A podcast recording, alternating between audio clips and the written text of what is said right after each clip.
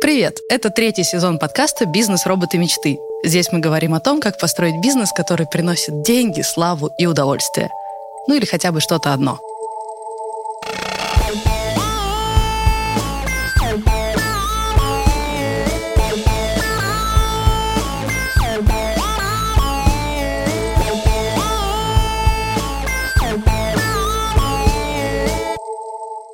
Меня зовут Саша Волкова. Мы вместе с партнеркой Леной делаем студию подкастов.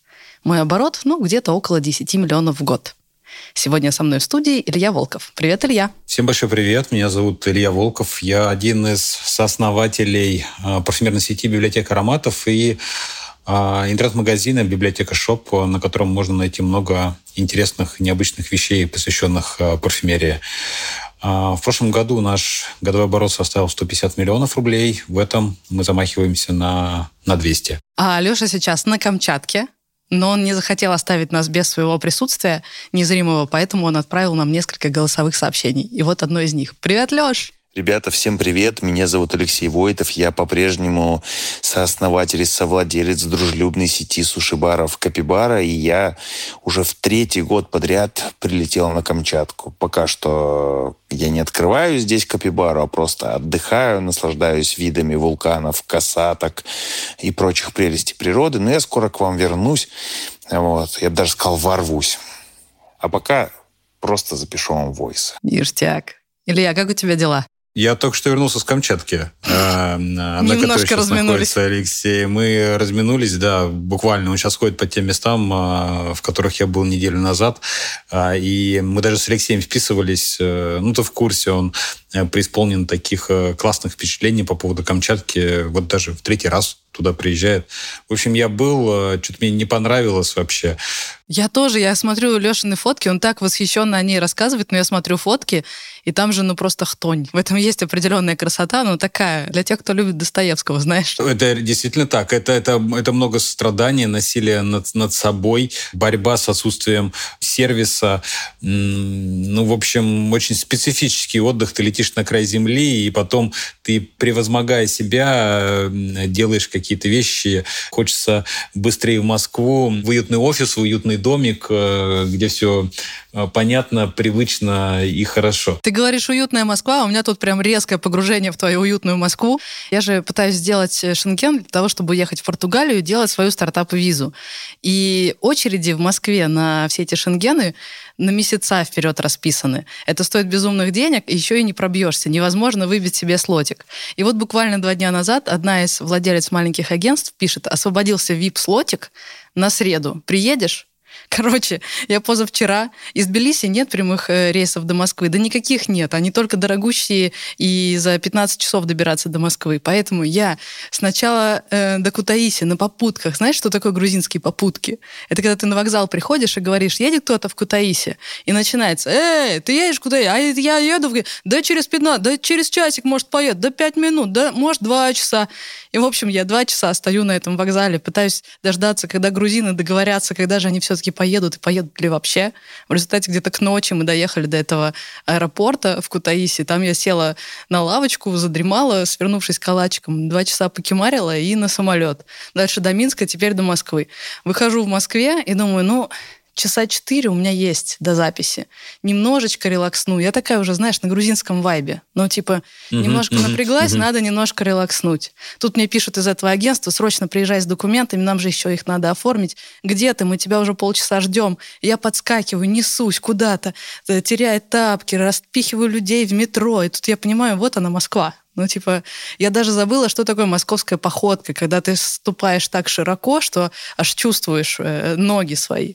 Понимаешь, в Грузии так не ходят, только в Москве так ходят. В общем, я уже метнулась, э, подала эти документы, доехала сюда до Таганки, мы быстренько арендовали здесь студию, и я даже успела зайти в кофейню, ту самую, которую открывала я много лет назад. Это была моя первая точка который мы открывали здесь на Таганке в сырной лавке. В общем, с возвращением, с возвращением тебя. А, спасибо, Я надеюсь, спасибо. ты кайфанешь, потому что сейчас классная погода, лето. Да, Москва Все красотка. Москва шикарная. Короче, что я с тобой сегодня хотела обсудить как раз? Очень московская тема. Я продолжаю вести свой телеграм-канал «Заварили бизнес», у него есть чатик, и мы постоянно с предпринимателями разговариваем про всякие штуки. И я-то их все больше в тему переезда, э, там, не знаю, виз, всего такого, но остальные предприниматели беспокоятся о других вещах, более приземленных. Например, аренда. Бесконечный вопрос аренды. Когда уже десятый раз подняли вопрос о том, как арендовать точки в ТЦ, я подумала, надо записать подкаст об этом. А у тебя как раз очень много опыта. Давай поговорим об этом. Как зайти, а главное, как выйти. Как унести свои ноги из ТЦ.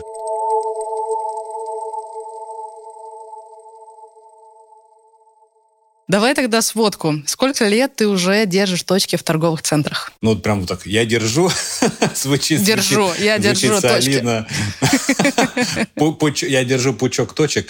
А, а, ну, смотри, мы а, в самостоятельную полноценную розницу со своими магазинами пошли в далеком 2015 году. То есть я в рознице уже восьмой год. В скольких торговых центрах ты побывал со своими точками? Ну, в Москве, наверное, мы 20 разных торговых центров э, перепробовали, э, начиная от э, флагманских и знаковых торговых центров, таких как Охотный ряд, Атриум, Метрополис Европейский, заканчивая мегами, в Химках, в Теплом стане, Белая дача, а, в авиапарке побывали.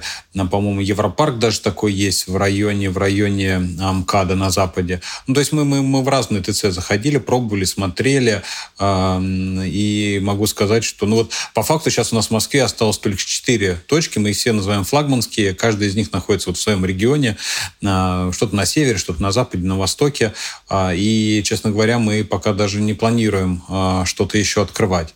Ну и в Петербурге у нас было пять магазинов. А, сейчас мы все свели к, а, к, одной, к одной флагманской точке.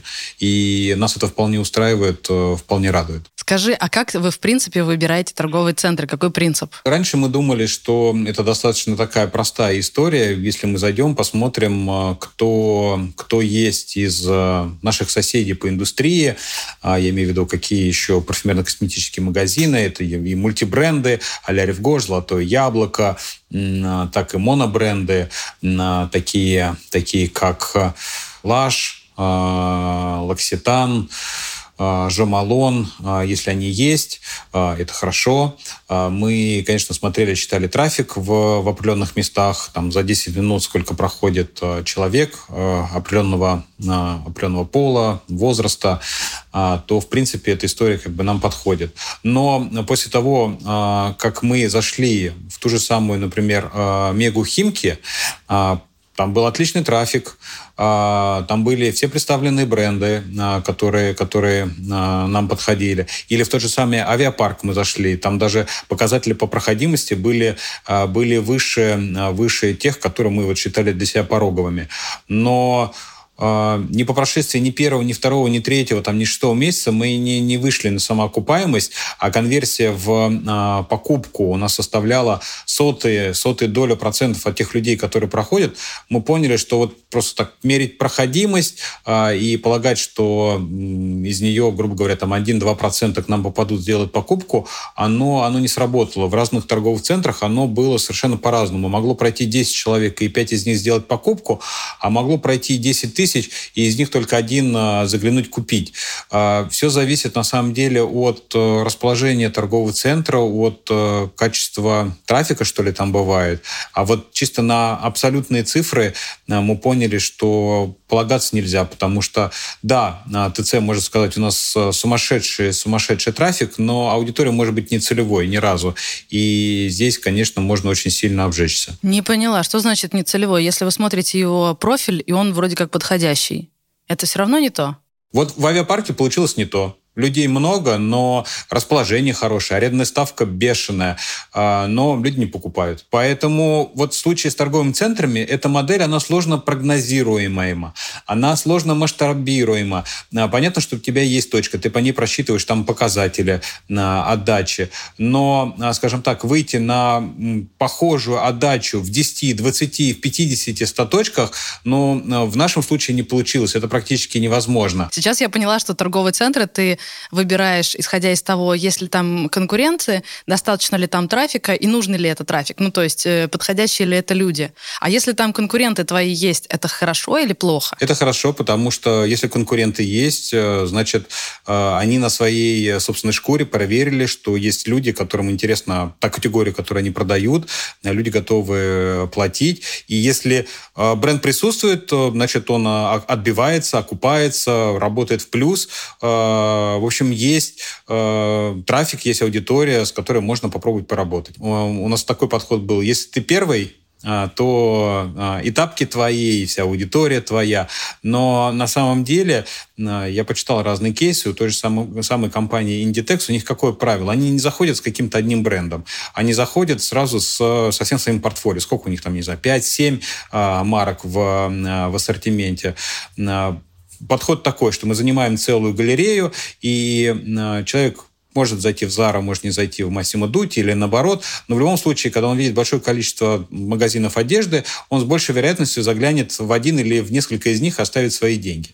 А, соответственно, большее, а, большее наличие тех же самых парфюмерных магазинов, оно психологически действует на человека. Ну, он думает, ну, это хорошее место, а, вот можно здесь зайти что-то себе купить, э, сделать правильный выбор.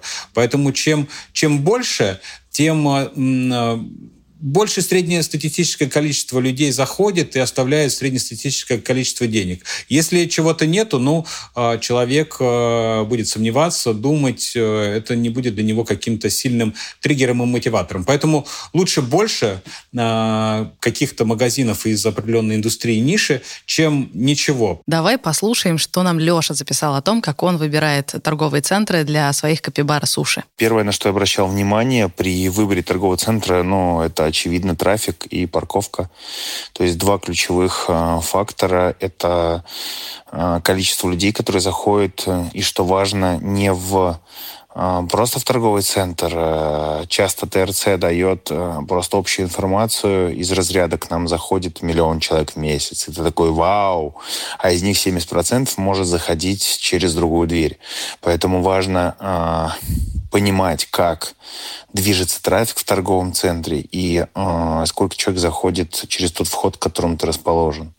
Вот, для этого мы э, заходили в торговые центры, запрашивали информацию по входам и далее э, наблюдали за тем, как э, текут струйки из людей по торговому центру, э, чтобы понимать, их э, паттерны поведения. Потому что очевидно, что если человек будет проходить, пускай даже тысячу человек в день мимо твоей точки, но они будут идти с сумками в руках, то это не сделает покупку. Важно, чтобы они э, заходили и могли купить, чтобы это было удобно. А на что еще обращаю внимание? На ширину прохода. Это абсолютно неочевидный фактор, который нам стал понятен после первой первого размещения. Мы размещались почти всегда в предбанниках, торговых центрах. Ну, так называемые предбанники, на самом деле это ужасное слово. Э, вот, вырежьте его. Хотя не, не вырезайте. Ну, ладно. Вот, короче, это называется входная группа. Э, мы размещались всегда на входной группе, э, потому что там меньше было запаха. Но мы поняли, что в узких проходах, когда люди толкаются, им неудобно останавливаться, и они просто не останавливаются. И продажи значительно ниже, чем э, в просторном помещении. Но в то же время, э, если э, входная группа просторная, э, и люди заходят, допустим, через центральную дверь, а твой объект стоит э, чуть-чуть справа, то это уже э, будет минус покупки. Важно, чтобы твоя точка была прям по в лоб движению трафика. У меня аж сердце сжимается. Совершенно вроде бы очевидные вещи говорит. И я их слышала и раньше. Но когда я искала свои точки, я умудрилась совершить все, совершенно все эти ошибки. Когда я выбирала точку на Фрунзе, мне ужасно понравилась эта точка, но я видела, что там входная группа тупо из 15 ступенек. Ну, то есть человеку нужно преодолеть 15 ступенек и только потом зайти через одну дверь, через вторую дверь, и тогда он окажется в нашей кофейне.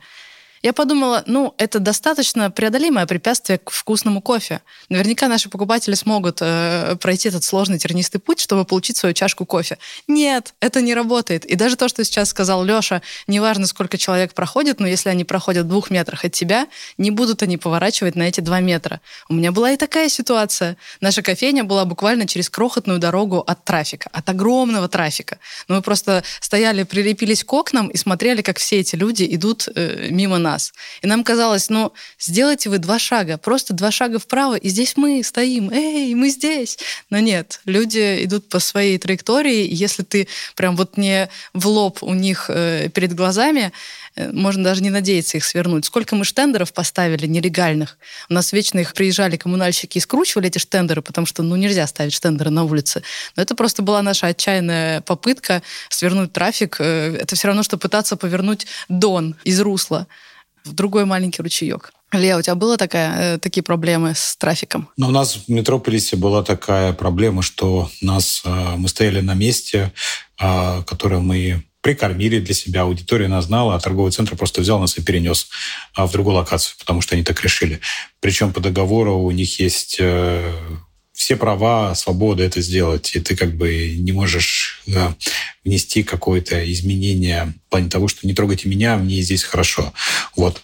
Поэтому ты можешь стоять на хорошем трафике, а торговый центр может тебя просто по своему усмотрению, как Метрополис, сдвинуть в другую локацию. Я скорее про то, была ли у тебя такая ситуация, когда ты рассчитывал на то, что трафик немножко повернет к тебе, а он продолжал идти мимо. Вот э, бывали ли у тебя такие нет, ситуации? Нет, нет, у нас такого не было. Мы, мы всегда э, смотрели, кто как куда идет, и не питали особых надежд, что там через какое-то время оно, оно поменяется. Получается, вы сразу не питали иллюзий и знали, что трафик, куда он идет, туда и идет. Я когда начинала предпринимательство, я даже не дошла своей головой до того, что надо посчитать трафик. Я помню момент, когда мы с девчонками открывали свою первую кофейню. Слава богу, что у нас были очень прагматичные партнеры. Мы прямо с ними контрастировали, потому что мы думали больше про то, какого цвета будет э, плитка и какой вкусный у нас будет кофе. Мы были уверены, что ради чашки вкусного кофе люди готовы поехать на другой конец Москвы. А наши прагматичные предприниматели, коллеги не были в этом так уверены. И вот я помню, мы нашли точку на Шаболовке, и мы были в абсолютном восторге, потому что это огромное помещение, три помещения в одном, и все это за очень небольшие деньги, по-моему, даже меньше 100 тысяч в месяц. Мы были просто в шоке, что такое классное помещение может так дешево сдаваться. И мы прям, я помню, мы даже в телеграм-канал записали счастливые видеосообщения, типа, ребята, мы нашли просто сокровище, вы не представляете, абсолютно в полном воодушевлении. Но тут приходят наши прагматичные партнеры и говорят, а вы трафик посчитали? Мы такие, э, что это? Они говорят, ну, если у вас нет какого-то айтишного решения, то делается это просто. Берете блокнотик, ручку, встаете буквально на входе в свое помещение и считаете, сколько человек в час прошло. Вот 2% от этого количества – это будут ваши покупатели. Дальше вы смотрите средний чек, на который вы рассчитываете, скажем, кофейня – это 300 рублей. И дальше вы можете посчитать всю экономику своего бизнеса. И мы такие, нифига себе высокие технологии.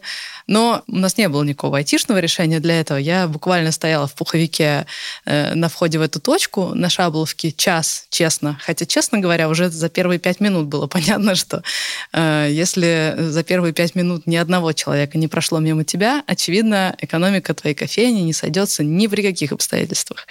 Э, в общем, я промерзла час между этой точкой и соседним секс-шопом и поняла, что нам не удастся партнеров убедить открыться в этом месте. И именно из-за этой истории я всегда присматривала на рынке, есть ли какие-то решения, чтобы автоматически, без э, стояния на морозе, считать трафик и делать гораздо более глубокую аналитику что именно это за трафик, твой он или не твой.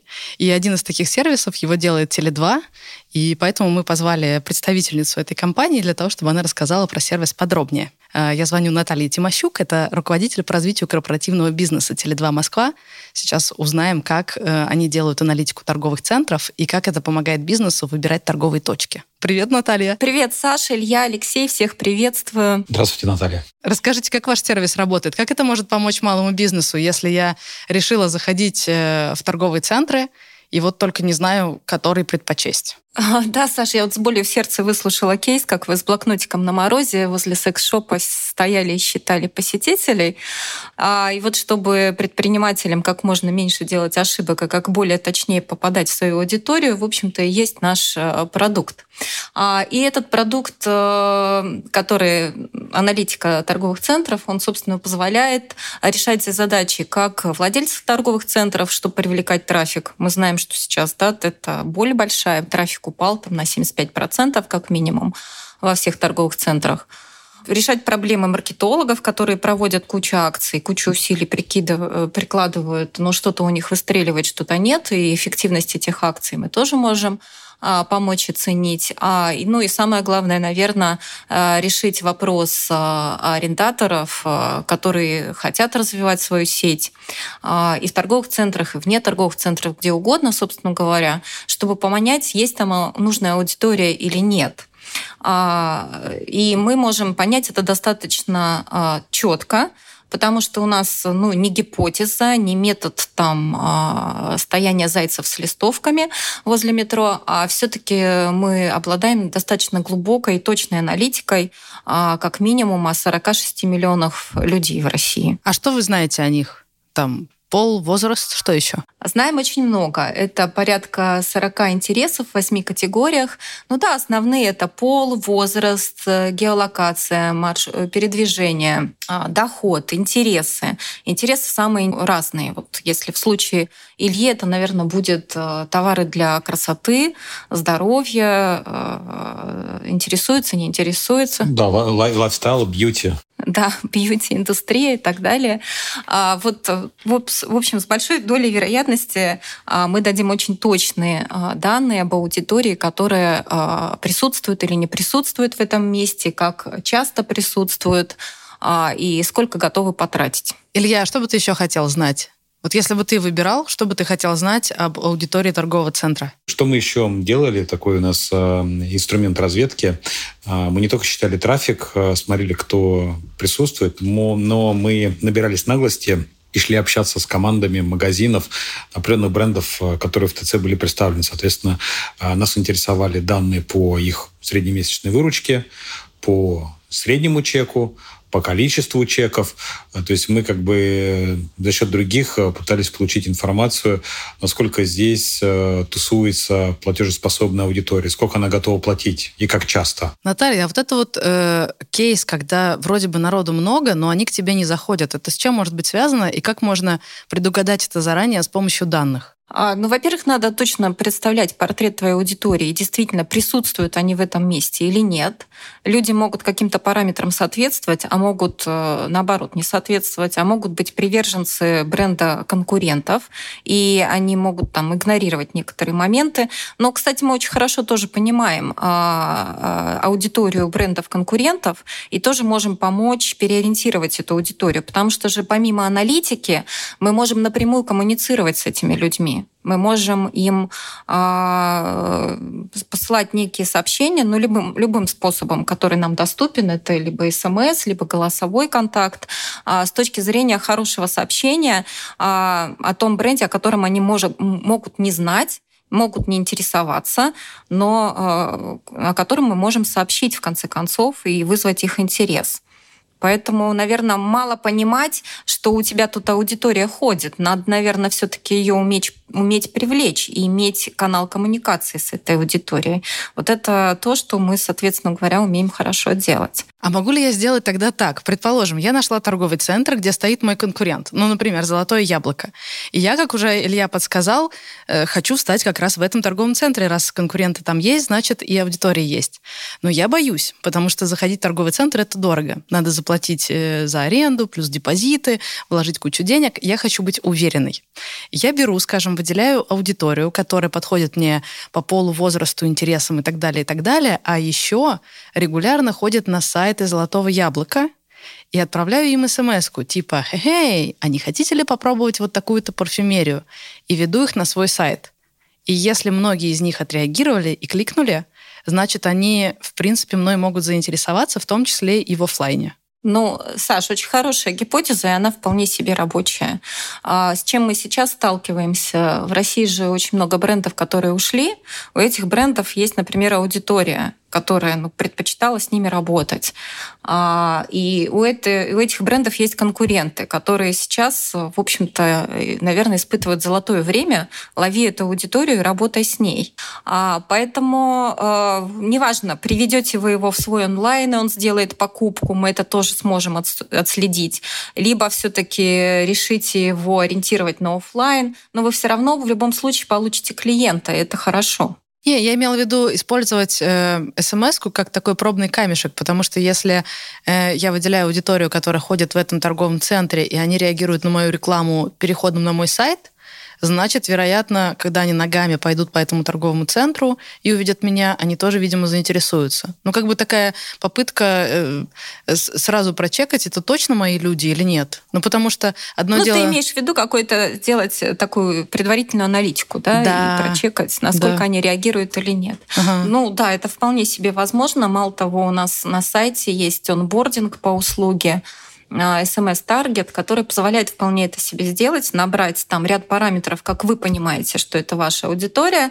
Вы сразу поймете там объем аудитории там меньше 10 тысяч, больше, например, 10 тысяч, или ну, как бы выборку уже поймете, на которую вы таргетируетесь, и дальше уже да, прокоммуницировать с этой аудиторией и посмотреть, как она реагирует вообще а, на ваше сообщение, на ваш продукт, на ваш бренд. Илья, ты как-то работаешь э, с той аудиторией, которая осталась без любимых брендов в связи со всеми событиями? Переживаешь золотое время?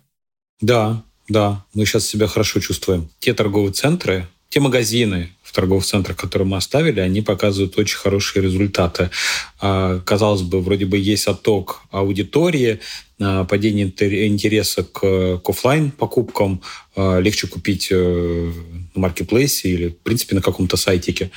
Но за счет того, что определенные товарищи ушли, образовался вакуум, и аудитории есть запрос на продукт, поэтому трафик убыл, но все равно осталась часть аудитории, которую мы пытаемся вести к себе, и э, от месяца к месяцу ряд магазинов э, ставит рекордные выручки, побивая э, результаты какого-то лучшего периода за там, всю нашу восьмилетнюю историю наблюдения. Да, это есть такое. А, ну, конечно, хочу поделиться. Есть э, действительно очень крупный, был, был очень крупный игрок в России товаров для дома э, с очень большой аудиторией, которая сейчас э, испытывает боль, незакрытую потребность свою, а в то же время были, э, как мы знаем уже сейчас, э, очень масс, большая масса предпринимателей, которые для этого бренда изготавливали э, продукцию. И с одной стороны есть потребители, которые эту продукцию хотят, с другой стороны есть предприниматели, которые ее умеют производить хорошо. И их как-то надо сконнектить. И вот это та история, в которой мы, да, очень хорошо поймем и тех, и других, и в конце концов их э, сведем в очень точном варианте. Ну, то есть э, люди найдут друг друга, и те, и другие будут довольны. То есть вам удавалось с помощью вашего сервиса привести покупателей от э, ритейлера, который ушел, к э, новому, который хочет получить этот трафик, да? Да, ну таких кейсов много и в области вот товаров для дома, и в области ювелирных украшений, как это ни странно, тоже есть ушедшие бренды, мы это знаем, а, и в области косметики, и в области а, одежды крупные ритейлеры ушли, потребности остались, и со всем этим мы работаем вполне себе успешно сейчас. Поэтому вот для нашего продукта сейчас тоже некое золотое время наступило. А вам приходилось работать с проблемой, если предприниматель не очень хорошо понимает, на кого он, собственно, рассчитывает? Ну, например, я просто пытаюсь к себе это примерить, и когда у меня были кофейни, ну, как бы я описала свой, свою целевую аудиторию? Белый воротничок зарплатой от 90 э, тысяч в месяц, э, лучше 100. Э, москвич, любитель кофе. Даже нельзя сказать, что у него есть интересы кофе. Разве это интересы, если он просто привык заправляться кофе утром, днем и вечером? И я такая приду и скажу, найдите мою аудиторию, а сама толком не могу ее описать ну, очень точно. Это, кстати, очень частая история для начинающих предпринимателей, у кого тем более нет таких маркетологов-аналитиков в штате, которых микробю... микробюджеты на маркетинг и так далее. А в этом смысле могут, может помочь э, такое профилирование э, аудитории по ближайшим конкурентам, похожих на вас. То есть такой look-alike можно а, сделать, как выглядит аудитория, например, вашего конкурента. А дальше уже можно подумать и отстроиться, а, хотите ли вы точно такую же аудиторию или хотите вы чем-то отличаться. А, но, по крайней мере, понять аудиторию ваших конкурентов мы можем помочь ну, достаточно точно. Наталья, я правильно понимаю, что вы в том числе фокусируетесь на МСП, на малых средних э, предприятиях? То есть у вас есть э, какие-то оферы, режимы, тарифы для только начинающих э, товарищей, кто хочет пойти в розницу, для тех, кто уже в рознице есть, но, скажем так, не э, звезд неба не хватает.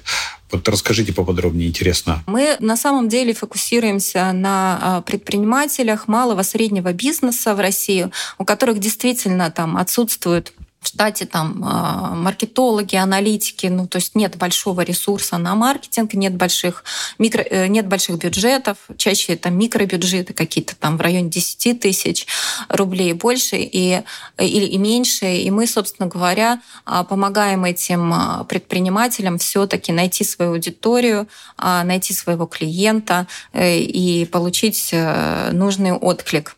И, как правило, это действительно аудитория предпринимателей, которые себе не могут позволить другие э, каналы коммуникации, другие инструменты маркетинговые, существующие на рынке, потому что там чек в 17 тысяч, а, входной чек да, в известные нам инструменты на рынке, он для них нет, они, они уже говорят, нет, это нам а, дорого, помогите нам найти свою аудиторию, там, но дешевле раза в два. А, вот. И это тоже получается. Ну, понятно, что у нас есть какие-то коробочные решения, они самые доступные таких, таким предпринимателям. А есть, если какие-то кейсы, которые более глубокой проработки или какой-то кастомизации требуют, они будут уже, естественно, чуть дороже, э, вот, в зависимости от задачи. Но, тем не менее, есть и на ту, и на ту аудиторию инструменты, которые вполне себе работают, дают хорошую конверсию, там э, в районе полутора-полтора процента, а, как правило, обязательно отрабатывают себя. И если посчитать стоимость лида, и то часть аудитории, которая пробовала, по крайней мере, большая часть, она делает повторные покупки всегда у нас. Ну, то есть это не только пробует инструмент, а чекает его, а остается довольным и потом уже на регулярной основе ее использует. Здорово. А вот интересная тема с хантингом аудитории ушедших э, товарищей. Вы не могли бы рассказать поподробнее, насколько э, эффективен вот этот инструмент? Э, может быть, какие-то цифры по конверсии, какое количество людей из аудитории, тех, кто ушел, получается привлечь для какой-то конкретной компании? По отраслям, если говорить там про э, фитнес, товары для здоровья, то это, как правило, там полтора э, процента конверсии. А если говорить про недвижимость, то она чуть-чуть выше. Если говорить про а, розничные сети, то это тоже в районе 1%. Ну, 1, 1,2%. Вот, э, ритейл. Поэтому э, как бы в каждой отрасли свои цифры, э, своя стоимость лида, но тем не менее она укладывается в, в те рамки, которые предприниматель закладывает себе в качестве возможного бюджета на привлечение клиентов клиентов. Я был на, прошлой неделе в Санкт-Петербурге. Мы смотрели нашу единственную оставшуюся флагманскую точку в торговом центре Европолис. А, это на Парюстерском проспекте. И а, напротив нас, вот это как раз пример того, что точка стала показывать какие-то рекордные результаты.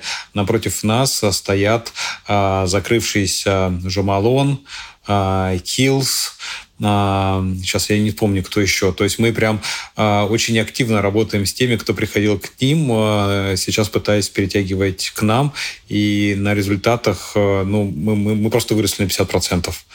И вот сейчас я узнаю по поводу возможного инструмента по хантингу. Мы, мы с вами пообщаемся подробнее, вы мне, вы мне расскажете, что еще есть. Мне кажется, что мы не до конца выжимаем из этой ситуации максимум для себя. О, здорово, конечно. Я буду рада э, помочь, потому что, ну, на самом деле инструмент достаточно новый на рынке, он там существует там, в районе двух лет, э, и э, действительно очень важно, чтобы предприниматели знали, что есть такие возможности.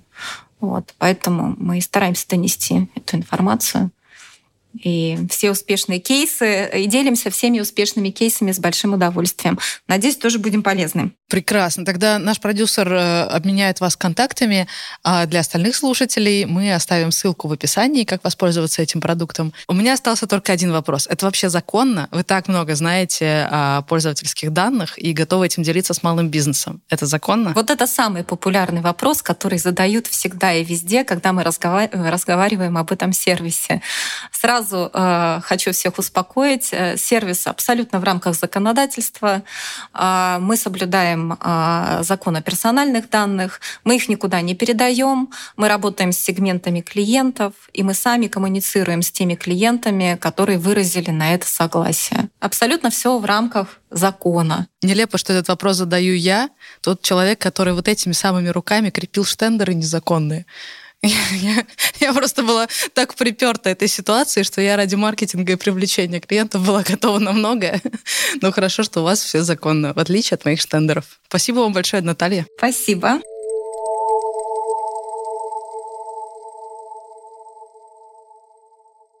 Леша еще прислал несколько прикольных историй про то, как они пытались внедриться со своей кукурузой в торговые центры, а им говорили, фу, ваша кукуруза воняет, идите отсюда прибее.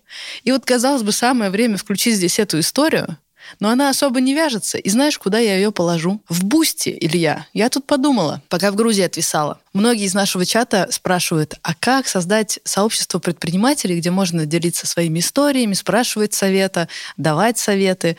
И я такая, не знаю, ребят, у меня есть записи подкаста «Бизнес-роботы мечты», мне хватает этого предпринимательского общения. Это прям лучший клуб, где я могу поговорить э, на нашем предпринимательском с нашими предпринимателями. Но у других-то такого нет, другие-то не приходят к нам в студию. Поэтому я решила запустить Boosty. Это как Patreon, только российский. Это такая угу, площадка. Да, да. Да, Вот. Да, я знаю. Вот. Я подумала, надо создать там из наших слушателей клуб предпринимательский. Они там смогут послушать э, наш бэкстейдж, типа вырезанные сцены, байки Леши про кукурузу или полностью запись без, без купюр, э, подсмотреть сценарии. Но самое главное, они смогут э, проникнуть в секретный чат, Э, закрытый для предпринимателей, э, участвовать в созвонах, мы можем отвечать на их вопросы, записывать им маленькие войсы ответами на их вопросы, такие маленькие персональные подкасты, и организовывать встречи. В общем, много всякой кайфоты. Все это будет на Boosty. Ссылку на Boosty я положу в описании.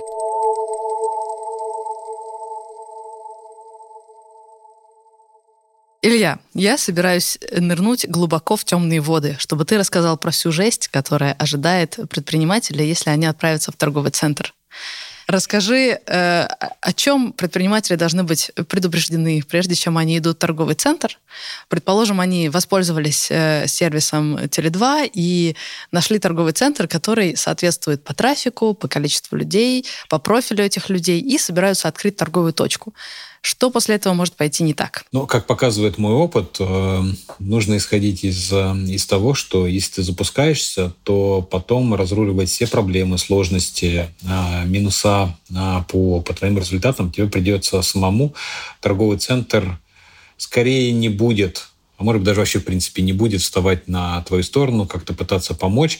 У них главная задача и основной КПД продать один квадратный метр своей площади тебе э, как можно подороже. Поэтому до заключения договора э, с тобой торговый центр будет э, супер лояльным, супер классным, будет рассказывать разные потрясающие вещи, петь дифирамбы. Но как только договор подписан, ты по факту останешься, скорее всего, один на один со своими проблемами, с раскручиванием точки, и а, вся вот эта история, борьба тебя как предпринимателя с, с разными моментами для того, чтобы магазин работал, она будет продолжаться либо 6, либо 11 месяцев. Обычно такие периоды сейчас торговые центры заключают с тобой договоры. И по факту, если что-то пойдет не так, но нужно будет, стиснув зубы, терпеть а, до окончания действия договора, опять же, те же самые либо 6, либо 11 месяцев, потому что торговый центр будет делать все, что возможно а, для того, чтобы ты не ушел. А если ушел, то понес максимальные издержки, то есть они могут э, изъять э, тот же самый депозит, э, который, который ты заплатил при входе, а обычно он равен либо двум, либо трем месяцам аренды.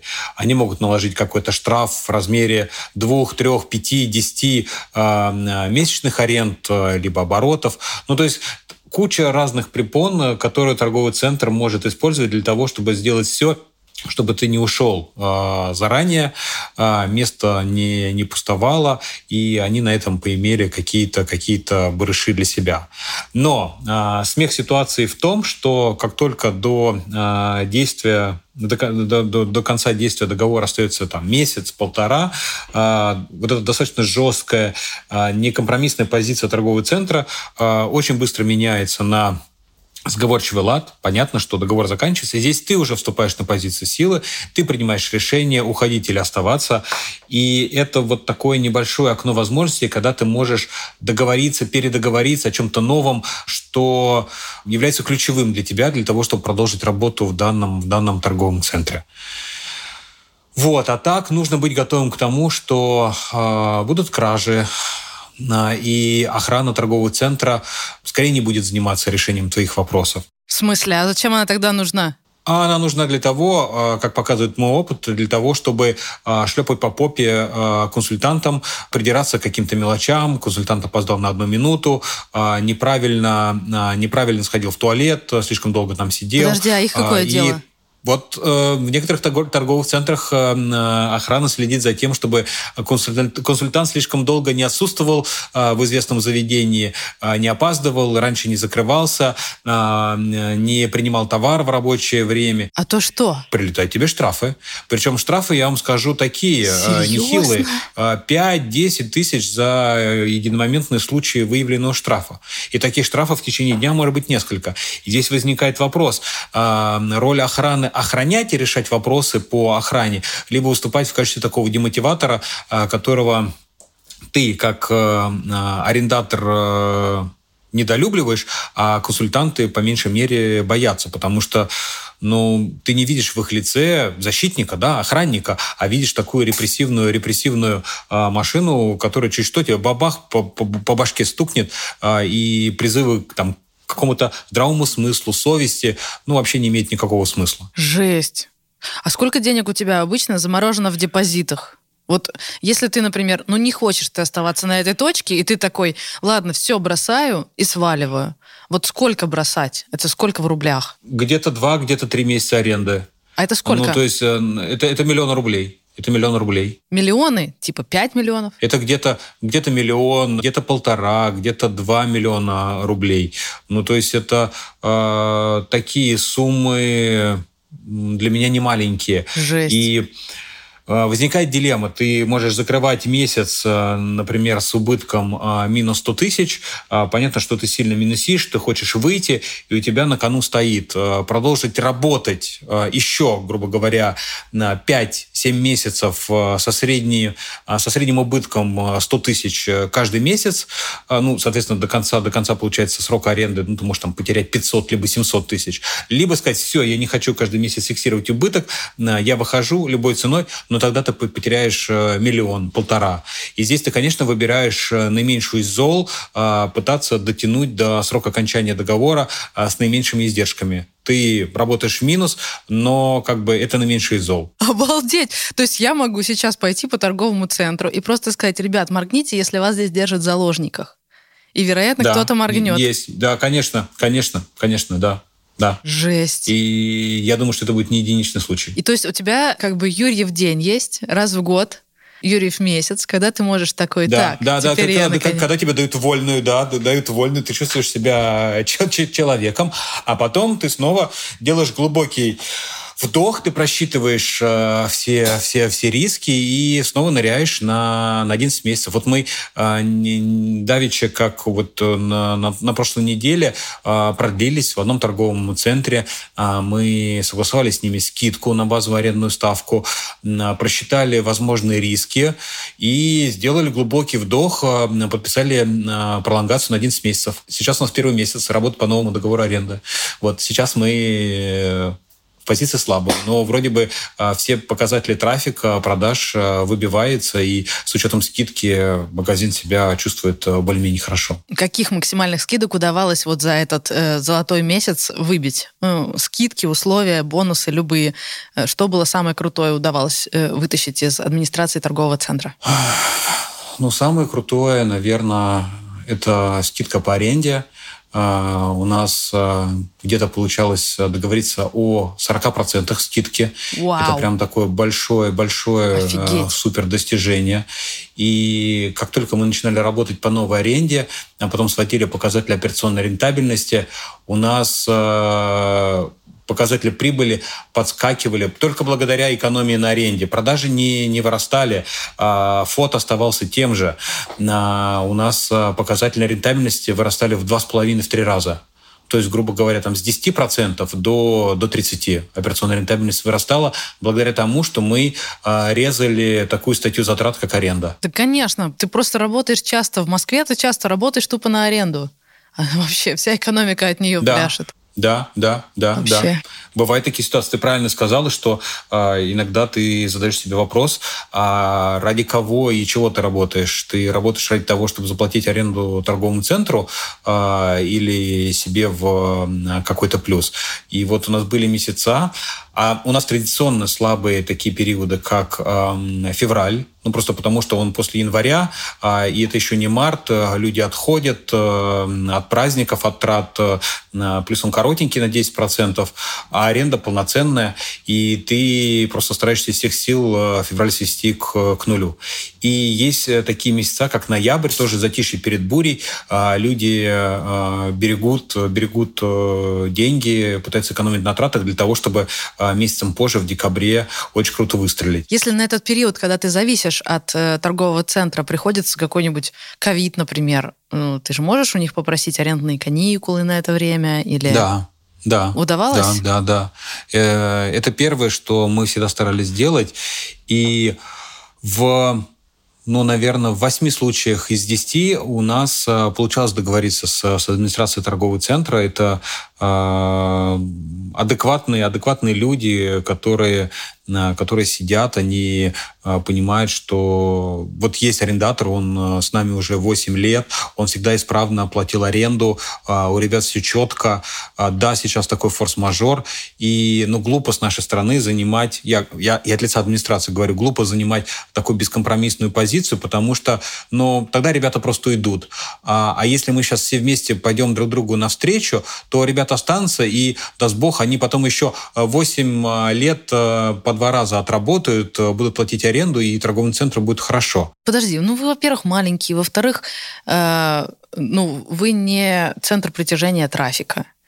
И в конце концов очередь стоит, разве нет? Я так поняла, что вы какого-то хорошего места ждали там годами в очереди, разве нет? Ну, то есть им не плевать, что вы уйдете? Нет, нет, потому что э, больших брендов э, немного, а основная масса в торговых центрах это как раз э, небольшие и средние, средние компании.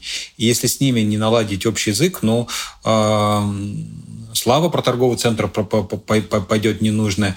А, да и вы сами прекрасно знаете поговорку «копейка рубль бережет». Если у тебя уйдет а, много маленьких, а, то эффективность торгового центра с маленьких площадей, она, она пострадает. Администрация смотрит на, на прилежность, финансовую прилежность. А поскольку мы, скажем так, в этом плане очень педантичны, и мы себе зарплату не заплатим, но аренду торговому центру в первую очередь выплатим, то, конечно, они смотрят на то, как ребята выполняют выполнять свои обязательства. И здесь, в принципе, твой размер маленький ты и большой, а, он не имеет значения. Здесь смотрят на твою репутацию. Если ты четкий, а, правильный товарищ, э, все у тебя как надо, и ты а, трясешься за то, чтобы ТЦ не пострадал от работы с тобой, но почему не пойти тебе навстречу?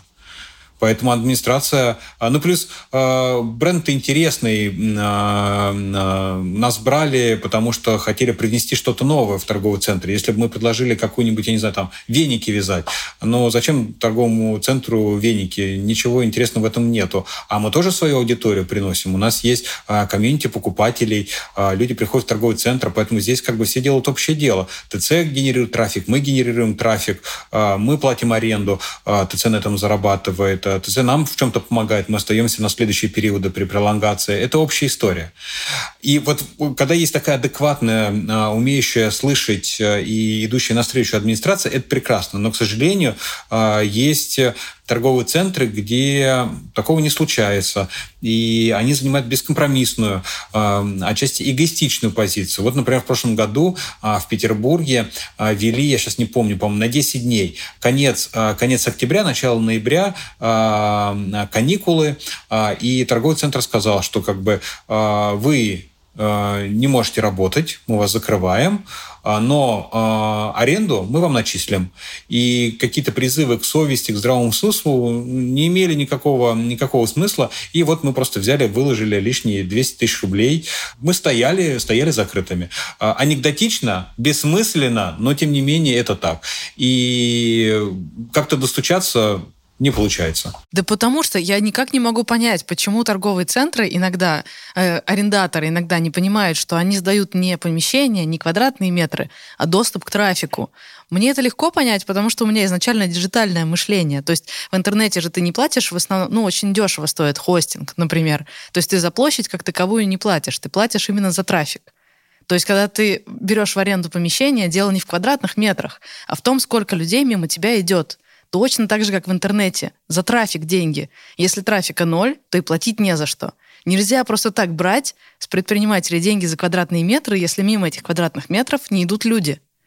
Ты не, не тот товар вообще продаешь. Кому нужны квадратные метры? Ну, ты знаешь, э, торговые центры ведут себя как жадные таксисты. Если не хотите ехать за 5 тысяч, ну, тогда я вообще, в принципе, не поеду. И вот я был в Петербурге, а, мы заходили в торговый центр, где мы закрылись. Мы закрылись в конце марта. То есть, по факту, уже прошло, считай, сколько, 5 месяцев. А, и мне интересно было посмотреть, открылся кто-то на нашем месте или не открылся. И мы пришли, увидели пустующий этаж, наше пустое место, а, улыбнулись. А, а мы предлагали торговому центру, мы готовы пролонгироваться, сделайте нам скидку 50%. И здесь, получается, торговый центр пошел на принцип, сказал, нет, либо платите 100% в валюте, либо просто валите отсюда. И вот, получается, 5 месяцев точка пустует, они ничего на этом не зарабатывают, но вот они стоят на своем, а, либо наши условия, либо катитесь колбаской. У нас вот как раз с торговым центром, из которого э, мы ушли, э, это был такой э, конфетно, конфетно-букетный период, когда мы налаживали наши взаимоотношения, и на той локации, куда мы хотели зайти, стояла точка украшений. Ага. Мы познакомились с собственниками, общались, и мы им сказали, ребят, а мы знали, что как бы тяжело идут дела, высокая аренда, украшения продаются в ненужном объеме, а точка нам нравилась. И мы им сказали, что вот если в какой-то момент вам припрет, вы устанете работать, как раз настанет период окончания договора, вы захотите выйти, вот наш телефон, звоните, а, мы готовы будем а, приехать и переподписаться а, на ваше место. И вам хорошо, потому что вы уходите, и торговому центру хорошо, потому что зайдут классные ребята. Угу. И в итоге это конец, конец декабря, мне звонит собственник вот этой торговой точки, говорит, ты знаешь, мы тут что-то подумали и решили не продлеваться. У нас договор заканчивается 31 января, но если вы хотите, вы можете как бы приехать сейчас, мы вас презентовали торговому центру, вы им нравитесь, э, мы готовы как бы сейчас за месяц до окончания а, как бы подписать такую бумагу, а, где вы заходите на наше место, то есть мы переступаем вам права аренды. Торговый центр как бы эту историю согласовывает.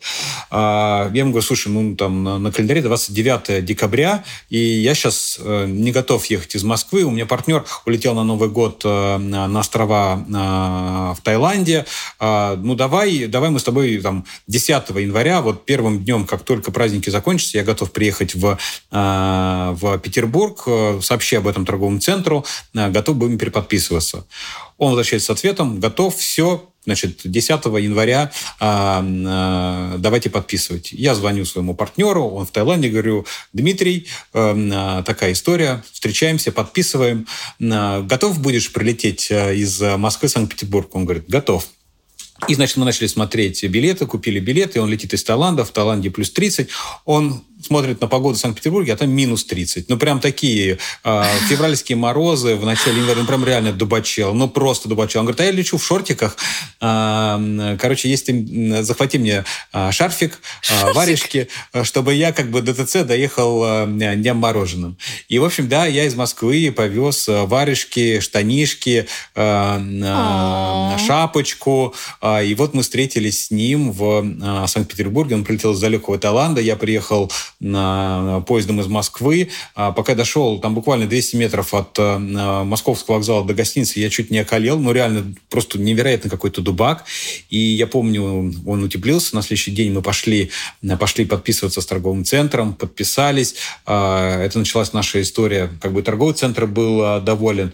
И вроде бы все хорошо, но потом в определенный момент у них поменялась команда менеджмента, пришли новые, новые ребята, и мы, конечно, там по прошествии какого-то периода очень быстро ощутили на себе а, изменения в их а, а, стиле, стиле менеджмента, такой, знаете, бескомпромиссный, жесткий, из каждого метра надо выжить максимальную ставку, какие-то человеческие подходы, э, это не свойственно нам. Бизнес, бизнес, бизнес. Просто бабки, бабки, бабки. Не нравится, как бы вы метайтесь отсюда.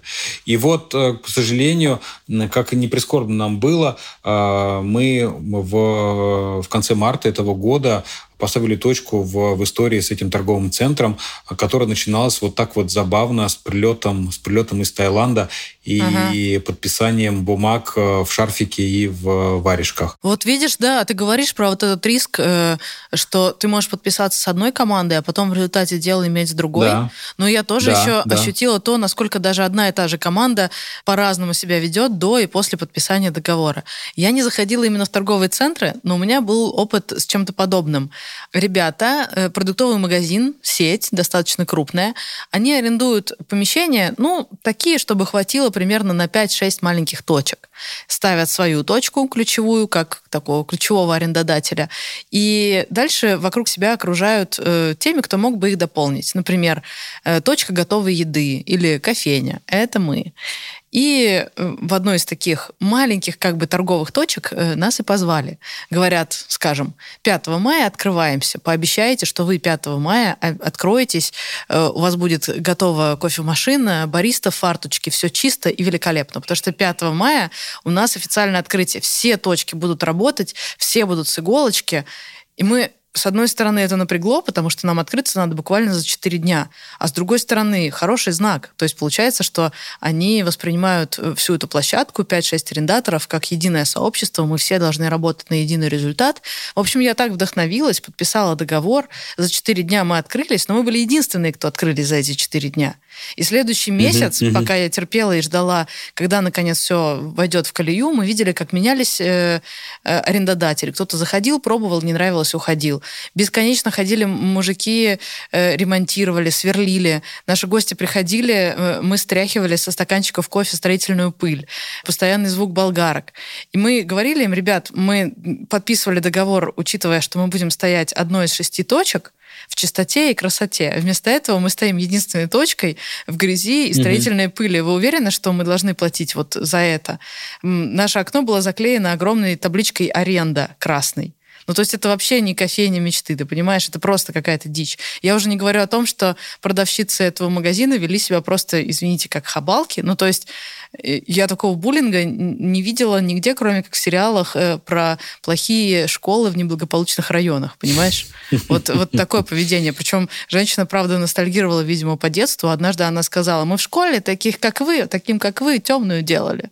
Били ногами. Что-то вы, типа, слишком много о себе думаете. Ты понимаешь? То есть мы находимся на точке, нам поступают угрозы от сотрудников соседней точки. Ну, то есть мы почувствовали себя явно не на своем месте. И мы пытались, естественно, я пыталась разговаривать об этом с владельцем бизнеса, но странно выяснять отношения с э, наемным сотрудником. Но им было вообще все равно. Они, видимо, на пробу эту точку открыли, увидели, что как-то она не очень качает, и забили. А то, что мы им деньги платим за эту точку, Ну и ладно, у нас договор подписан на 6 месяцев. Да, нам не нравится, да, мы регулярно жалуемся. Но какая им разница? Договор-то уже подписан, и все. Но я там оставила прилично денег. Мне удалось, конечно, сначала на какие-то скидки договориться. Я каждый день им звонила и говорила, смотрите, uh-huh. все не так, как вы обещали. А потом и вовсе ушла, но тем не менее денег я оставила прилично. Потому что вот до того, как подпись поставлена, и после, это две очень разные ситуации. Лучше переплатить, но работать на хорошем трафике. А, слушай, последняя штука про э, минусы, жесть и ад, который творится после подписания. А, все, что касается ремонтов и дизайнов. Мне, как мне говорили другие предприниматели, во-первых, если ты разводишься, то у тебя пытаются как можно больше оставить как неотъемлемое, ну, ты, я не знаю, проводку сделал, или там пожарный щиток какой-нибудь, mm-hmm. или жалюзи поставил, mm-hmm. и ты mm-hmm. хочешь их забрать, mm-hmm. как минимум из вредности, потому что ты зол. А, они говорят, ну, извините, это неотделимое, вы нам стены испортите, мы вам тогда вообще штраф выпишем огромный. И вот ты как э, разлюбившие друг друга супруги после 10 лет брака э, начинаете делить, кому канарейка, кому кот. Вот есть такое? Ну, здесь э, с торговым центром хотелось бы делиться, но не получается, потому что они общаются с тобой в неком смысле ультимативно. Вот мы когда выходили из Санкт-Петербургского торгового центра, а, у нас был подиум а, на полу из плитки, и нам было сказано, что если подиум прикручен к плитке чем-то, плитка будет повреждена, ага. то мы обязаны будем оплатить полностью ремонт э, Э, всего пространства под и по метру э, по бокам э, площади. И торговый центр будет сам делать этот ремонт, поэтому там ценник такой более чем чугунный. Мы, конечно, покрылись холодным потом, потому что мы не помнили, как у нас крепился подиум, и, конечно, очень сильно переживали по поводу того, что плитка может быть повреждена. Но когда начался демонтаж, и э, слава богу, слава вот всем, я не знаю, каким-то там э, высшим силам, оказалось, что у нас все это было прикреплено э, очень продуманно с помощью жидких гвоздей, то есть мы никак не, не сверлили, не штробили, не, не, не вдалбливались в это покрытие. А в итоге мы все это отмыли, отполировали и, конечно, сэкономили очень хорошую сумму денег, потому что один мой знакомый, который, вот представьте себе, арендовал венниковый аппарат, какую площадь занимает он? Ну, там метр на метр, грубо говоря, да? И в итоге, когда они увезли этот аппарат, оказалось, что там какая-то плиточка сколота, торговый центр к этому придрался, а, он не возвращал депозит, содрал с них а, колоссальные деньги, несколько сотен тысяч рублей для того, чтобы эту плиточку поменять. А, в общем, ребята депозит им вернули, но у меня ощущение, что депозит чуть ли не был полностью потрачен на этот ремонт, и они были счастливы, что как бы вышли из этого торгового центра, потому что он с них снял 7 шкур. Вот Жесть. тоже вот можно представить подход. Ну, казалось, ну, ну, зачем ты придираешься к маленьким ребятам, у которых венниговый аппарат метр на метр? Ну, тем не менее, вот они э, во всю красу э, развернулись. Или другая история у нас свежая. Мы запустились э, 7 лет назад в торговом центре мы согласовали все там на значит, э, электрическая безопасность, пожарная безопасность, щиток, шмиток э, и так далее. И здесь поменялась команда вот этих электриков, которые пришли к нам, что-то накопали э, и сказали, что мы должны всю нашу электронику в магазине полностью переделать, выкатили счет на 300 тысяч, вплоть до того, что если вы не справите предписание, то через, там, грубо говоря, через какое-то время, через две недели мы закроем ваш магазин.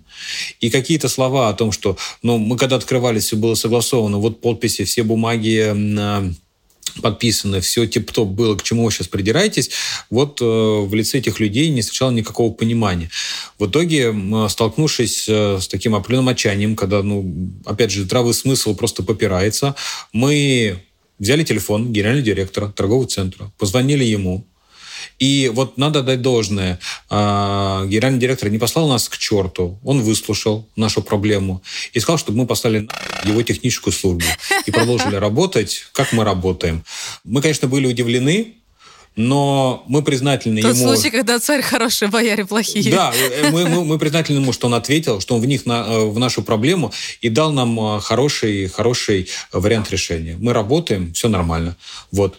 Вот такое тоже бывает. То есть иногда э, голова в шоке от того, что творят э, там другие части тела этого организма в торговом центре. Блин, ну понятно, там каждый отдел э, всячески выпячивает свою значимость и старается, видит своей целью э, добыть как можно больше копеек э, из арендодателей, а общая картина складывается, что арендодатель просто перестает понимать, зачем, что он тут вообще делает, если его со всех сторон прижимают. Отдельная служба дизайнерская, я не знаю, были ли у тебя проблемы. У тебя такой довольно нейтральный дизайн. Просто э, мы придумали кофейню в стиле Мемфис. Он прям яркий. Там есть цвета фуксии, черные полоски, белые полоски, мятный цвет. Ну, то есть прям очень яркие, вырвиглазные у нас были стойки. Мне дико нравились. Проблема в том, что когда ты пытаешься вписаться в общее пространство с кем-то, то у всех возникают вопросики. Например, мы разрабатывали отдельный э, ко-бренд для э, библиотеки иностранной литературы, потому что у них свой бренд uh-huh, сильный, uh-huh, вот эти вот uh-huh. бело-синие, у них классные э, линии и пятна, и тут мы такие, как бы со своим ярким стилем, и нам надо как-то дружить.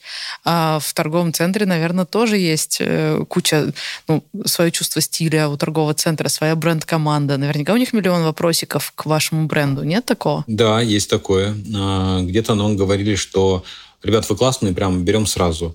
Где-то нам говорили, что-то вы слишком экстравагантные, у нас есть сомнения. А, и тогда мы где-то мытьем, где-то катанием а, все-таки приходили к компромиссу, убеждали, что вот надо вот так, это уже зарекомендовавшаяся история, давайте стартовать. А где-то мы упирались в тотальное непонимание, и тогда мы просто давали заднюю. Например, в одном торговом центре в районе метро Ленинский проспект а, в Москве мы пришли, презентовали свой проект, нам сказали, классно, но у вас, у вашего оборудования должны быть скошенные углы под 45 градусов. На вопрос, зачем эти там скошенные углы, а, нам ответили, ну, у нас такой общий стиль, поэтому вот э, либо так, либо никак. А, и все попытки достучаться до, там, до чего-то а, не, не возымели никакого влияния, нам сказали, ну, можете взять наше оборудование. Если свое не хотите менять, возьмите наше. Мы посмотрели на их оборудование, ну, ну честно, ну, просто э, такой привет, привет из 90-х. Э, знаете, там бабушки на рынке, мне кажется, стоят на более приличных прилавках, э, торгуют. Э, и вот не найдя понимания с вот этими требованиями, зачем, кем-то придуманными, зачем-то придуманными, ну, мы просто сказали, ребята, ну, извините, видно, мы, мы, мы не сходимся по, по нашему там дизайн-концепту у вас одно, у нас другое, мы не готовы открываться. Вот, поэтому мы не стали пилить наше оборудование, спиливать его углы, под 45 градусов, а, потому что торговый центр так хотел. Вот у них единая дизайн-концепция такая. Да. Получается, что ты, если заходишь в торговый центр, ты должен сразу понимать, что тебе очень дорого может обойтись э, все противопожарное, тебя могут требовать э, проводку, э, все меры предосторожности. Если, не дай бог, ты где-то ковырнешь стену, плитку, тебе это дорого выйдет, когда вы будете разводиться. И плюс тебе может влететь в копеечку разработка ко-бренда под конкретно торговый центр, потому что у них отдельные команды, отдельно юристы, отдельно дизайнеры, отдельно пожарные, и тебе нужно со всеми ними договориться. Это все деньги, деньги, деньги. И самое, самое главное, везде сидят в администрации люди, а, поэтому вступает в силу пресловутый человеческий фактор. А, когда человек может стать не той ноги, а, что-то еще пойти не так, какая-то мстительность э, включиться в работу. Вот опять же, мы ушли из Петербурга, закрыли точку, а у этой команды есть ТЦ и в Москве, и в Санкт-Петербурге. И мы работаем там и там. Из Питера мы ушли, они увидели, что мы ушли, мы не пошли как бы так на, на, на условия, которые они нам, нам навязывали. И они начали подгаживать, подгаживать в Москве. Начали, вот у нас заканчивался договор, перед, там, буквально за месяц мы согласовали с менеджером новые условия, и менеджер перед, перед прям за неделю до окончания договора и неделю после договора ушла в отпуск. Она не на связи. Бумаги а, подписанные, которые мы согласовали, у нас нету. Торговый центр а. требует оплаты. А, то, что было на словах, понятно, не имеет никакой силы. Менеджера нету. Нет человека, нет проблемы, да, вот как торговый центр нам говорит. Поэтому платите, как платите. Понятно, что нам выкрутили руки, мы были вынуждены заплатить по, по, по стопроцентным условиям. Человек вернулся из отпуска и с таким невинным выражением лица, ну, ну вот извините, да, я вот ушла, но мы прекрасно понимаем, откуда ноги растут. Э, мы ушли недавно из дорогого торгового центра, и это чистой воды вставляние палок в колеса нам, как бы, вот вы там не заплатили, значит, мы здесь с вас еще там дополнительный клок, клок волос поимеем. Слушай, я тебе тоже расскажу одну байку, как мы с моей подругой тоже повставляли палки в колеса одному торговому центру. Короче, у них были э, длинные затяжные переговоры о э, снижении ставки аренды. И э, она даже обратилась к консультанту, к парню, который раньше работал на, на черной стороне, на стороне торговых центров. И э, он помог ей составить максимально корректное письмо с объяснением, почему, и, в общем, провести всю эту долгую переписку. Поскольку мы в это время вели блог для малых предпринимателей, мы э, захотели поделиться этим лайфхаком со всеми. Написали длинную статью о том, как торговаться с торговыми центрами. И, в общем, э, торговый центр, э, их пиарная служба нашла эту статью и возмутилась. Они позвонили мне и обещали, грозили мне судом, что они выведут меня на чистую воду, потому что я э, вооружила малых предпринимателей инструментом, как с ними торговаться. И они были крайне этим, этим недовольны. Но к тому моменту моя подруга уже решила покинуть этот торговый центр, и у них как раз шли очень жесткие переговоры, разводные. Они пытались вернуть свои депозиты. Поэтому я этому торговому центру рассказала, слушайте, статью я, конечно, не уберу, но э, если вы продолжите в том же духе, мы можем написать вторую статью. Она будет абсолютно честная, она будет подтверждена документами. Статья о том, каково с вами разводиться малому бизнесу, просто чтобы проинформировать предпринимателей об этой ситуации. В общем, этот аргумент сильно помог э, моей подруге сторговаться с торговым центром, чтобы они отпустили ее с миром. Потому что огласка неприятных каких-то историй им не нужна. Понятно, что это такой опасный путь, опасная дорожка, потому что э, в переговорах всегда кажется комфортнее, когда все идут навстречу друг другу. Если ты такой, а вы знаете, а я всем расскажу, как вы плохо себя ведете, это может э, вылиться в разрыв отношений. Но она была уже готова к этому, просто чтобы отстоять свои интересы. Ну вот, ты знаешь, мы стараемся строить э, взаимоотношения с торговыми центрами, ну, ну, ну по-честному, прозрачно, а, говорить реально там о своих достижениях, о своих каких-то проблемах. А, и вот, например, в одном торговом центре а бывает наоборот еще. Действительно, а, арендаторы могут мухлевать, а, пытаться нажучить торговый центр, пытаться там, где это можно отчасти несправедливо получить какую-то скидку, лазейку и так далее. И вот у нас есть торговый центр, очень хороший в Москве, мы его любим. А, у нас был такой момент, когда а, индексировалась арендная ставка, а, и мы завели разговор о том, чтобы ее не индексировать, заморозить. И торговый центр нам рассказал ситуацию, что как бы они рады были бы, но по их э, там, внутреннему расследованию они провели а, большинство а, торговых, э, торговых точек, которые работают, э, там, занижают, занижают свои результаты, жалуются на то, что аренда высокая, и торговый центр всегда, знаешь, шел им навстречу. А потом, когда они как бы покопались в цифрах, посмотрели, подняли данные, они поняли, что как бы вот эти недобросовестные арендаторы мухлевали, они злоупотребляли доверием администрации.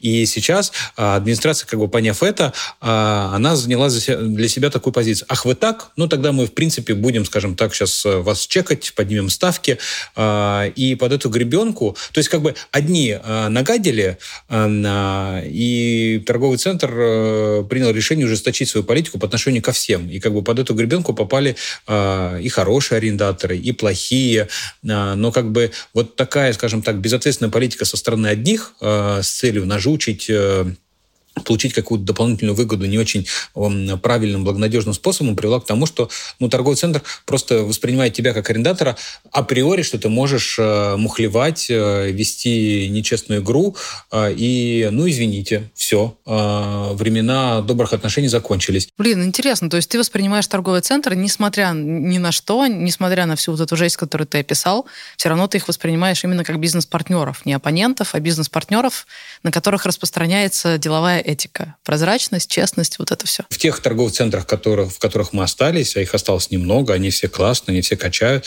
мы именно так стараемся выстраивать э, нашу коммуникацию. Тогда давай после всей жести я тебя спрошу вот о чем.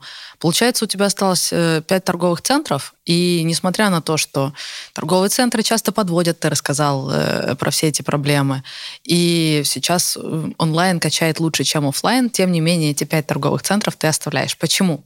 Ну, типа, что хорошего? В чем преимущество? Зачем идти в торговые центры? Мы оставляем, потому что как бы онлайн сейчас э, не был э, на волне, э, все-таки человеку важно физическое знакомство с товаром. Это как с человеком, да, можно виртуально общаться, но живое общение ничего с человеком не заменит. И здесь то же самое. Человеку нужно прийти, потрогать наш продукт, пощупать, посмотреть, как он в реальности выглядит, понюхать в прямом смысле, потому что у нас э, пахнущая, сильно пахнущая, вкусно пахнущая история, э, пообщаться с консультантом, э, получить от него, как от человека, какую-то информацию, чтобы он ответил на его вопросы, там, э, каверзные, не каверзные, э, возможно, э, чтобы он послушал комментарии других покупателей, которые находятся в магазине.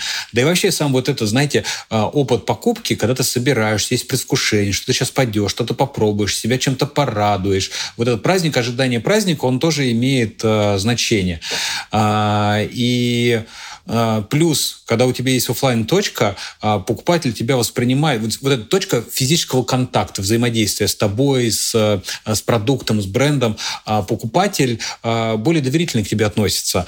Если ты есть в офлайне, ну, значит, это более, более солидная, более правильная, более надежная контора, если они есть. Если вдруг что-то пойдет не так, я куплю продукт в интернет-магазине, мне не понравится, но у меня будет возможность прийти куда-то пожаловаться, вернуть продукт. А, это все работает на выстраивании вот этих доверительных и долгосрочных отношений с покупателем. Алеша прислал войс о том, как он разводится с торговыми центрами. И у него, кажется, другая политика. А, я всегда уходил из ТЦ «Мирно» по одной простой причине, потому что а, уже на этапе подписания договора мы прописывали пути отступления. Многие, особенно в регионах, при открытии торгового центра готовы открываться и заходить туда на любых условиях, лишь бы занять а, заветное место. И а, судебных случаев конкретно в Смоленске, например, с ТЦ Макси было достаточно много, потому как по условиям договоров необходимо было отработать там 6, 8, 12 месяцев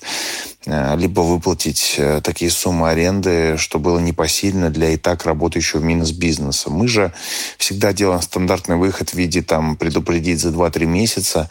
Вот, и если э, договор не позволяет прописать такие условия выхода, мы просто его не подписываем.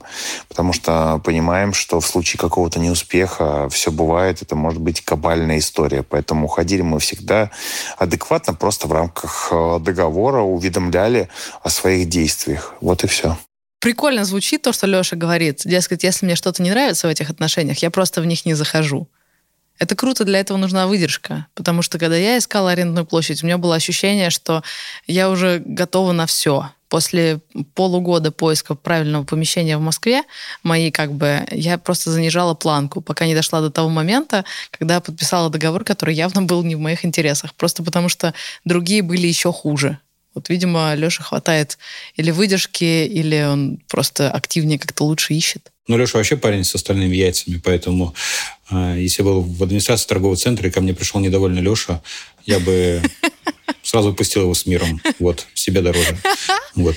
Ты думаешь в этом? Заходит чувак и, да, подпирает головой потолок, я бы не связывался.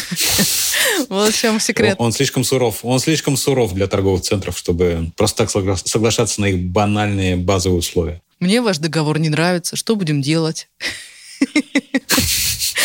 Да, у Леши другие данные.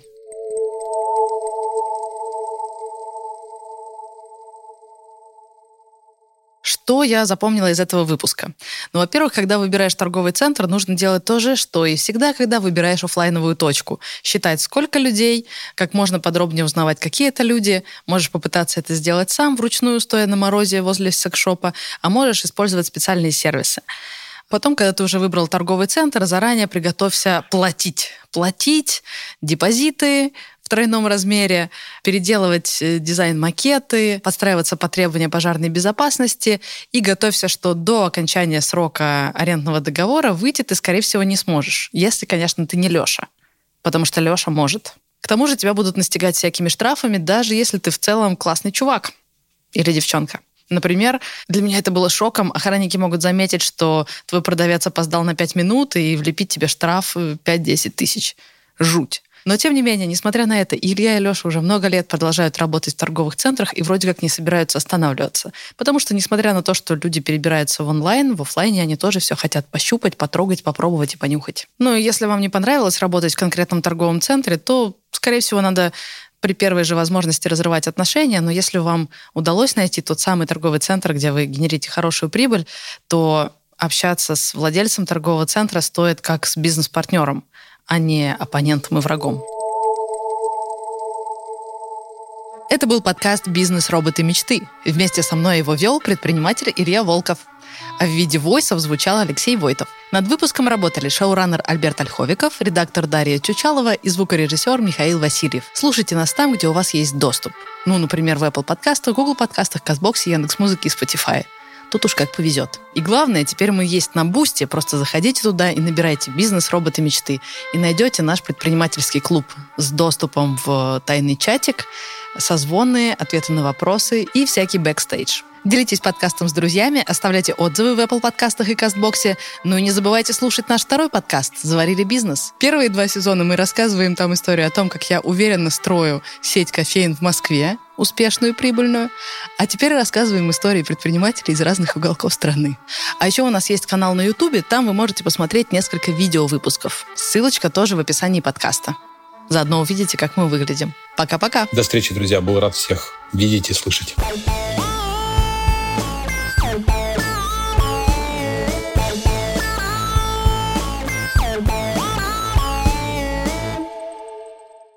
Илья, нам Леша еще прислал одну классную историю про то, как они с, э, еще по кукурузному бизнесу искали торговый центр, который будет согласен поставить их с их вонючей... Э, нет, вонючий, плохое слово. Э, Сильно пахнущий. Сильно пахнущий. Сильно пахнущий ароматом кукурузы. Кукуруза не пахнет и не воняет, а благовонит на самом-то деле.